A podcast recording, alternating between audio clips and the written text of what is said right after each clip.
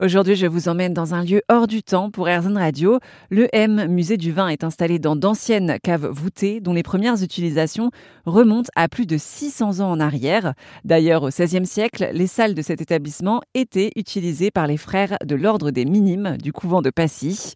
Marie-Lise Carabeuf est la directrice du M Musée du Vin. Ces moines, en fait, se sont vus offrir l'endroit. Ils se sont installés ici.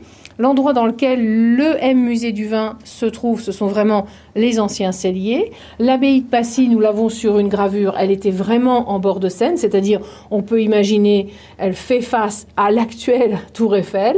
Derrière, c'est la colline du Trocadéro et à cette époque-là, il y avait 7 hectares de vignes euh, et les moines cultivaient euh, la vigne et entreposaient leurs tonneaux ici, dans les, les celliers de l'abbaye de Passy. Euh, ils vendaient leur vin au bar et tavernes de la ville de Paris. Ça partait par voie de berge, c'était roulé jusqu'à la Seine. Il faut savoir que la rue qui vous amène ici est en pente, donc ils avaient juste à rouler les tonneaux et c'est pareil, ça partait pour être vendu au bar et tavernes de Paris. C'était jusqu'en 1789. La Révolution arrive et les moines sont persécutés. L'abbaye est entièrement détruite. Les celliers, qui étaient un petit peu plus loin, qui n'ont jamais été en dessous de l'abbaye, mais qui sont situés un petit peu plus loin, donc dans les anciennes carrières, euh, eux ont été sauvegardés, bah, tout simplement parce qu'il y avait du vin. Et dans ces cas-là, la révolution a des grandes limites, donc ils n'ont absolument pas détruit l'endroit. L'endroit, on peut vraiment le dire, a été sauvé grâce au vin, donc quelque part, ça méritait de devenir un musée du vin un jour. Donc, euh, comme je disais, pour la plupart des 7 km, ça a été muré. Cette partie euh, ici est restée un petit peu comme un endroit à part. Pour les habitants autour, les voisins, ça restait toujours quand même avec la connotation ah, c'est les anciens celliers de l'abbaye de Passy, donc on va pas y toucher. On sait que les gens ont beaucoup euh, stocké euh, le bois, le charbon, selon comment ils se chauffaient, mais ça n'a donc jamais été attribué à un immeuble au-dessus. C'est toujours resté à part. Euh, pendant la Seconde Guerre mondiale, c'est devenu un abri de défense passive. On a une photo de ça où on voit les gens se protéger ici en cas de bombardement. Il n'y a pas eu de bombardement dans le coin. Mais néanmoins, les gens se protégeaient ici. Et puis, c'est devenu privé dans les années 1950. Alors, 1950 arrive un monsieur qui s'appelle Monsieur Pignard, qui avait un restaurant sur la Tour Eiffel. Donc, son restaurant était au premier étage de la Tour Eiffel. Son restaurant s'appelait En plein ciel. Il l'avait ouvert en 1931, donc ce restaurant n'existe plus du tout. Et en attendant, ces sommeliers à Monsieur Pignard recevaient le vin ici, dans les caves où nous nous trouvons, euh, du M Musée du Vin.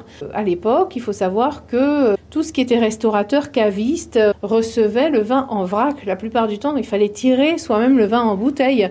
Donc les sommeliers de Monsieur Pignard, pour son restaurant en plein ciel, recevaient le vin en vrac ici et tiraient le vin en bouteille et ensuite ça partait sur son restaurant à la Tour Eiffel. Donc ça c'est pour la partie on va dire dans laquelle nous avons le restaurant, les cours de dégustation, les celliers.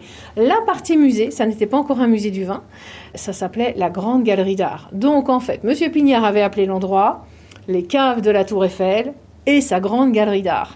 J'aime beaucoup ça. Donc, pas encore un musée du vin, mais des expositions de peinture contemporaine. Il paraît que M. Pignard était absolument euh, fan de ça.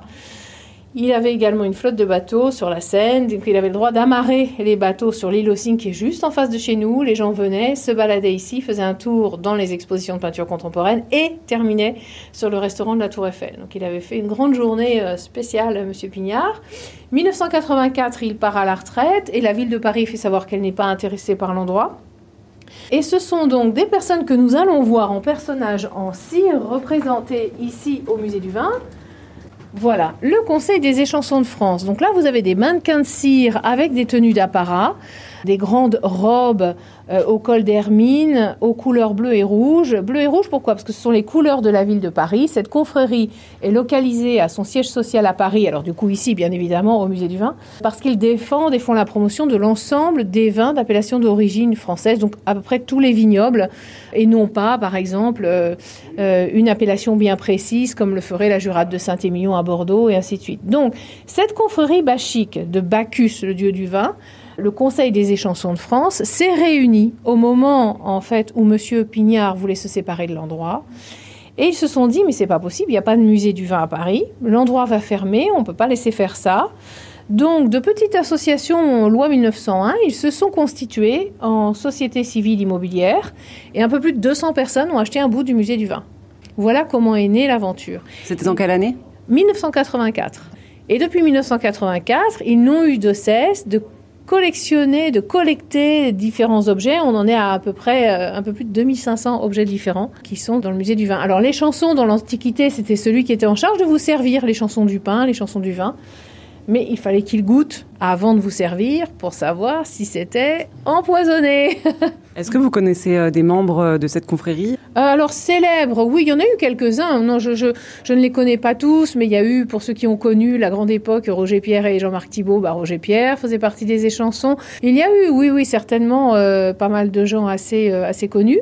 Pour le côté un petit peu euh, gens connus, il y a eu un événement ici dans les années à peu près 1964. Donc on revient à l'époque de Monsieur Pignard et des caves de la Tour Eiffel. Hein.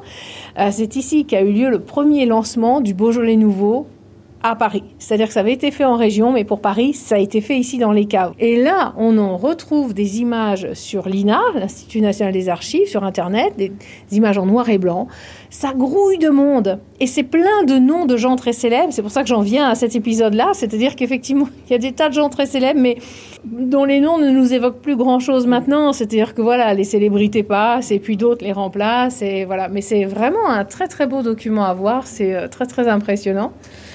Donc les échansons ont euh, commencé ce musée du vin en 1984 et puis euh, il y a quelques années, ben, vous pensez bien qu'ils n'avaient pas 20 ans en 84. Donc euh, il y a certains actionnaires, certains membres du conseil des échansons qui nous ont quittés. Je dirais il y a à peu près 5-6 ans, s'est posé la question du devenir du musée du vin. Les échansons voulaient vraiment que ça perdure. C'est leur bébé, hein. c'est une histoire de passionnés. Il n'y a pas de subvention au patrimoine, ils se débrouillent tout seuls, ils se sont toujours débrouillés tout seuls. Et puis, bah, voilà, l'épisode Covid qui arrive. Donc ça a un peu compliqué l'histoire. Le musée a beaucoup été fermé hein, sur, les, sur les deux ans. Je, je, pense que ça a été ouvert deux mois seulement, euh, tout simplement parce que ça cochait toutes les cases, c'est-à-dire restaurant sans terrasse, nous sommes dans des caves, euh, tourisme et événementiel, donc euh, tout ce qui était interdit. Quoi. Donc voilà, donc les échansons se sont un petit peu inquiétés et ils étaient toujours à la recherche de successeurs qui auraient la même passion qu'eux pour l'endroit, c'est-à-dire faire vivre, faire continuer ce patrimoine historique de la ville de Paris, parce que je pense que quand les gens arrivent ici, ils sont vraiment Vraiment étonné que ce soit aussi grand, aussi ancien, aussi atypique. Euh, et puis avec toute la collection, bien évidemment, des objets. Et ils ont trouvé, depuis le 1er février dernier, donc il y a de nouveaux actionnaires plus jeunes au musée du vin et un nouveau gérant qui est monsieur Olivier Chandès, qui s'est lancé dans cette aventure euh, en se mettant d'accord avec les échansons. C'est-à-dire que l'idée, pour les échansons, c'était que le musée du vin perdure. Donc voilà, le musée du vin perdure et je pense que c'est une belle histoire. C'est une, histoire qui s'inscrit dans le temps. Les, les, pierres ici ont une âme. Hein. Ils en ont vu passer des gens et des histoires. Vous pouvez vous aussi découvrir les pierres anciennes du M Musée du vin. Ça se passe au 5 Square Charles Dickens dans le 16e arrondissement de Paris. Ouverture du mardi au samedi de 10h à 18h.